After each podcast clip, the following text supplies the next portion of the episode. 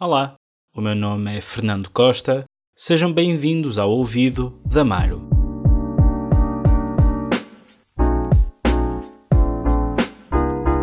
Olá a todos. Hoje temos connosco um nome que a este ponto já é incontornável no panorama da música portuguesa. Em 2018 lançou cinco discos.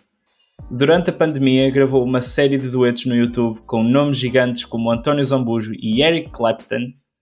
Em 2022 ganhou o Festival da Canção com a pontuação máxima e acabou com o nono lugar na Eurovisão com um dos melhores resultados portugueses de sempre.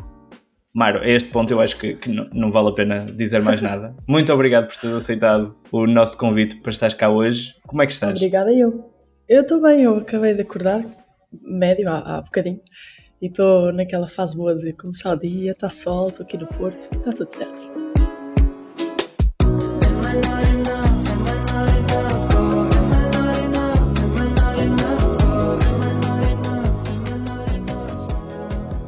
Mário, nós vamos falar aqui um bocadinho, não te vou, não te vou roubar muito tempo, vai ser assim uma coisa, uma coisa ligeira, uma, umas perguntinhas assim muito, muito simples, porque são sobre, sobre a música que tu ouves e sobre a música que te fez fazer música. Vamos então abrir, assim em grande, qual é que tu consideras que seja o disco da tua vida? Uf, é difícil, porque realmente eu tenho vários discos da minha vida, assim, não só artistas, mas discos mesmo, tipo Face a Face da Simone ou Clube da Esquina do Milton, portanto, alguns assim brasileiros, mas também tipo Nick Drake, Pink Moon, ou alguns de, Johnny Mitchell mesmo, o Gira ou Blue, tem, tem vários assim discos que na íntegra, quando eu ouvi em miúda, mudaram a minha vida.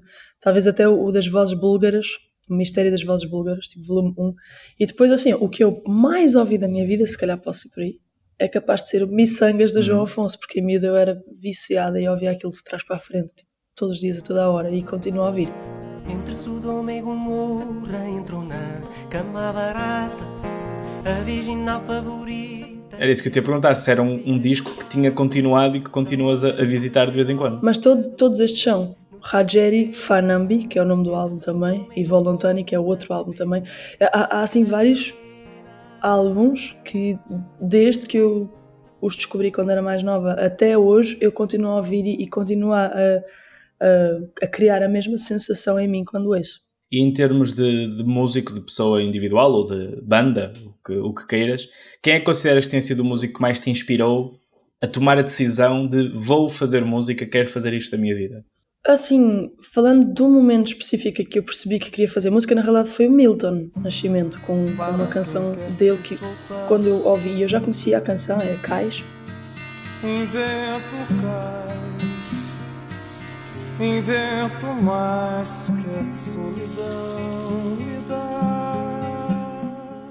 Lembro perfeitamente de ouvir uma, uma versão dessa canção e de ter sido daqueles momentos de sentir tanta coisa que pela primeira vez houve essa realização, não é? De como assim? Eu, eu devia estar a fazer música, porque eu, eu queria fazer biologia, ter alguma coisa a ver com animais e tudo. Mas não sei, assim, mais no geral, por exemplo, a Johnny Mitchell sempre me sempre me chamou muito, até, até porque eu acho que é uma artista parecida comigo no sentido de ela meio que tocava os instrumentos, tipo um bocadinho de cada instrumento e fazia tudo ela sozinha e produzia sozinha e ela desenhava as capas, não é? Tipo, portanto, assim, se calhar, no geral, a Johnny sempre foi uma, uma referência sem eu pensar muito que era uma referência. E se pudesses pegar num, num artista, convidar qualquer artista musical que tu, que tu conheças ou que ainda não conheças assim pessoalmente, qual é que gostavas de levar a jantar contigo?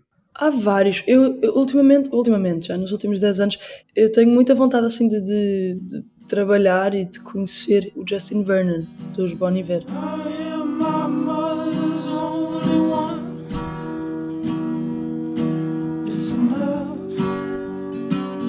Porque, enfim, acho que tudo aquilo que tem feito desde o início da carreira é muito genial e, entretanto, o Bon Iver virou uma coletiva eu acho isso incrível. Também o facto dele realmente haver ali um, um, lado que é muito sobre partilha, não é? Que é o que eu, para mim, o, a coisa que eu mais gosto na música é o facto de poder sempre ser uma coisa partilhada, não interessa se a pessoa fala a tua língua ou não fala, se te entende ou não entende, no final das contas tu podes sempre fazer música juntos. E há alguma canção que tu tenhas ouvido e que tenhas sentido, gostava de ter sido eu a escrever isto? Ou fazia sentido uh, escrever uma coisa deste género? nunca senti isso de gostava de ter sido eu, por alguma razão. Nunca, não sei, não tenho tanto isso. Eu ouço de fora e acho só incrível quando eu ouço alguma coisa que eu gosto.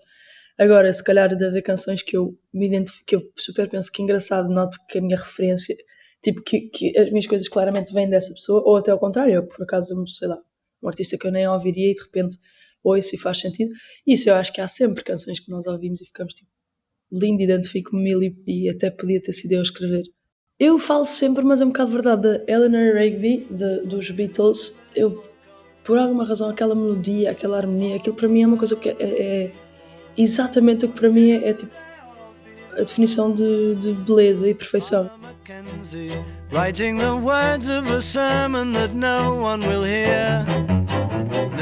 Obviamente adoraria uh, conseguir assim um dia ter música assim, mas eu, eu realmente eu ouço aquilo e eu sinto que é muito onde a minha cabeça, assim, a minha alma, assim, musicalmente estão, não é?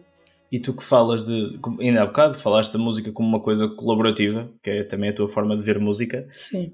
E tendo tu já colaborado com tanta gente, existe alguma colaboração que tu ainda não tenhas feito e que gostavas muito de fazer? Muitas, muitas, mas tipo o Chico Buarque adorava porque, enfim, é só icónico. É, e tem um monte de. É isso, não é só a música, mas a poesia e é, é absolutamente genial. A Coldplay achava muito agir porque foi na realidade eu comecei a cantar, a fazer covers e realmente assim a cantar por causa das músicas deles, não é? Portanto, acho que por aí, por aí seria um bom começo, assim, um, um da música brasileira e um assim mais de popzão. E, mano, vamos começar agora numa parte menos agradável do episódio. Ui. Em que eu te faço perguntas sobre coisas que tu não gostas. Ok. agora passamos pelas coisas que gostas, pelas coisas que te deixam bem, mas há sempre o outro lado da música porque é inevitável nós não gostarmos de tudo. Qual é que foi o músico, até agora, que mais te desiludiu? Isso eu não tenho, estranhamente. Eu não tenho essa coisa da desilusão. Eu acho que é só. Eu vou só vendo o que as pessoas fazem. É isso. Há coisas que nós gostamos e há coisas que nós, se calhar, não nos identificamos tanto. Uh, desiludir, não sei se é o caso. Há um que eu sei que tipo, o mundo inteiro ama e que eu ainda estou a ir aos poucos, por exemplo, que é o Ed Sheeran, mas eu não diria que me desiludiu, nem diria que é mau, nem diria. É só, se calhar, pronto, um mais controverso. E tens alguma embirração musical? Ou seja, uma uma música, um, qualquer coisa que te deixe mesmo irritada e que tu não consigas ouvir aquela música que se estiver a dar tu tens de mudar porque tu não consegues. Algumas mesmo. sim, mas por exemplo há duas da Adele que, eu, que é aquela Hello, quando começa o refrão juro que eu quero partir o rádio.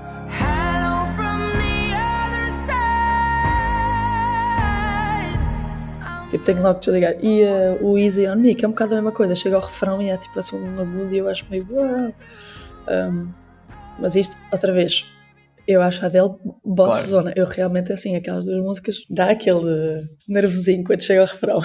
E tens azar, porque foram músicas que bateram imenso na rádio e que a certo ponto eram quase inevitáveis. Sim, sim. Não, mas é isso que eu digo. Há certas coisas assim mais no pop que rebentam muito e que as pessoas ouvem muito e que por alguma razão eu ou não gosto ou inclusive acho meio tipo essas duas realmente eu não consigo ouvir. E dentro do teu repertório existe alguma música que tu tenhas feito e que agora penses se calhar não é assim tão boa como eu achava na altura e se calhar até nem gosto tanto.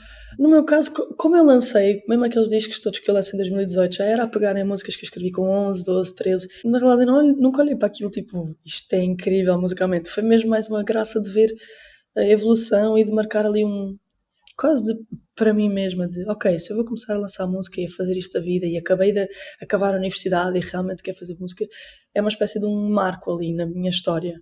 Tenho várias, mas não é que eu. Não é, é isso, não olho para trás e fico com vergonha de estar lançado. Até porque foi uhum. o point, era mesmo o. Era tipo, eu sei que não é incrível, mas, mas bora. Uh, mas pronto. Mas talvez assim a mais, também a mais que as pessoas assim falam e tal, e que eu sinto mais isso pode ser a Flying to LA que continuam a pedir toca e que gostam e que querem. E eu estou tipo, não sei se. Mas pronto. E agora vamos, vamos pôr de, dos dois lados.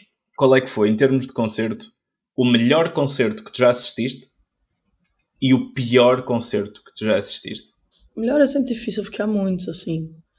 Uh, ainda ontem falei, fiz aquelas storyzinhas no Instagram a responder a, perguntas e houve alguém que perguntou também se houvesse assim alguém, tipo um concerto que eu, tipo, se eu só pudesse escolher um concerto para ouvir para o resto da vida, qual seria? Eu respondi o Tigre Amazia. E, portanto, na realidade está um bocado colado com esta tua pergunta. Porque eu acho que realmente, assim, não sei se foi o melhor concerto, porque eu já vi muitos muito incríveis, mas que, que é um músico que me toca muito e que ao vivo foi a mesma coisa, e que, portanto, quando eu fui ver o concerto foi mesmo assim, bizarramente bonito. Uh, portanto, esse, esse pode estar ali na lista. Apesar de, é isso, há muitos muito incríveis. O pior, talvez. Eu fui, eu fui ver o Justin Bieber pai uhum. com 16 anos. Eu lembro-me de, de sentir que era tipo imenso playback e que e pronto, e como é muita gente, eu nunca vou a esses concertos gigantes, eu normalmente eu vou a concertos de teatro ou em pé, mas mais tipo menos gente, não é? E nunca tinha ido a ser um concerto numa arena, mas eu lembro-me de ir para casa a pensar, também um tipo que faz 200 ou 150 concertos por ano no mundo inteiro, tipo, uhum. deste tamanho, não dá para a pessoa estar sempre a cantar se não estoura, não é? Então eu lembro-me de ir para casa meio, não é que eu tenha ido desiludida e que achei péssimo, foi só meio tipo, ok, não, não sei se estava à espera de uma cena diferente, mas pronto, é o que é. Mar, vou fazer uma ronda que se chama Bonus Track, em que eu faço um desafio diferente a todos os convidados. Ui, não são coisas muito complicadas, claro, não te vou pôr aqui a fazer problemas de matemática nem a escrever uma dissertação, mas é diferente para cada convidado. No teu caso, eu tenho aqui 10 perguntas e o desafio é respondermos às 10 perguntas num minuto. Oi, tá.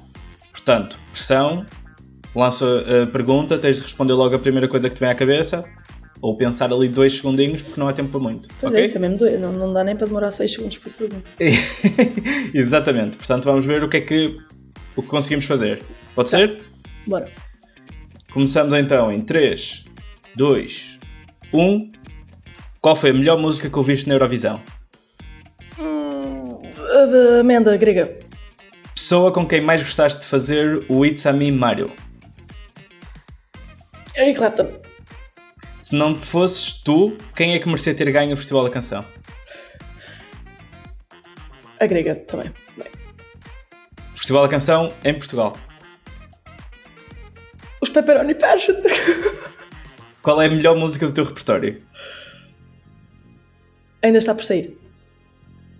Quem é que é o melhor músico em Portugal atualmente? Ixi, não... isso não existe. Uh... Uh... E no estrangeiro? Ok, o Justin Vernon e. Ok. Um palco que ainda não tocaste, mas onde gostavas de tocar? Uh... É aquele, aquela arena linda em Paris. Zenit, ou como é que se chama? Olímpico. Acabamos o, acabamos o minuto, Mar. Tinha mais três perguntas. Também podemos fazer, porque essas são fáceis. A que música é que gostarias de pedir um autógrafo? É tipo um daqueles icónicos que já não está cá, tipo Coltrane. Que género de música nunca tocarás? Eu acho que eu nunca vou entrar por reggae. Apesar de eu gostar, mas tipo. Acho que não, não vou nunca ver. Ou heavy metal, claro. E se não fizesses música, o que é que farias? Fotografia, vídeo ou então qualquer coisa com os animais, pelo jeito. Ok, não deixaste totalmente assim de lado a parte dos animais. Não, não, não, não, eu adoro de paixão. Assim, ainda tenho uma ligação meio estranha que é isso. Uau, tá. eu fiquei meio tipo. Eu, é, sabes o que é que é? Eu fico presa nessas coisas do melhor música atual, porque eu realmente eu não, nunca fui muita pessoa que acredita nisso, de haver uma pessoa melhor que as outras. Eu acho que há tanta gente que faz coisas tão diferentes, então realmente, tipo, em que, tipo não é comparável sequer.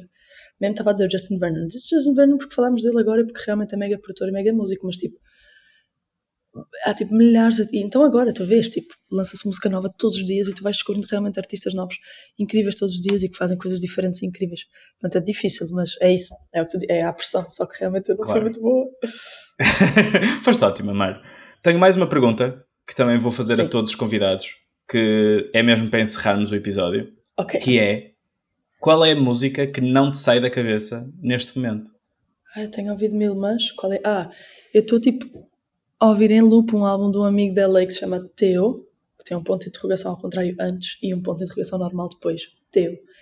E estou sempre, sempre, tipo, acordo todos os dias com uma música dele que se chama Pantera na cabeça. Mas tipo agora, porque tenho ouvido o álbum literalmente todos os dias. Uh, Pantera. É, tipo, todos os dias acordo com isto. Pantera. Pantera. Mar, Enfim. muito obrigado por, eh, por ter estado connosco estes minutinhos. A quem está aí em casa, espero que continuem a ouvir o ouvido. este, este novo podcast do público. Vamos ter aqui mais músicos connosco. Muito obrigado a todos. Mairo, muito obrigado. Não sei se queres dizer alguma coisa às pessoas. Só obrigada por ouvirem e, e pronto, espero que nenhuma resposta tenha deixado ninguém chateado. Não deixou de certeza.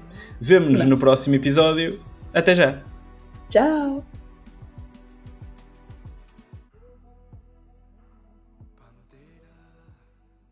O público fica no ouvido.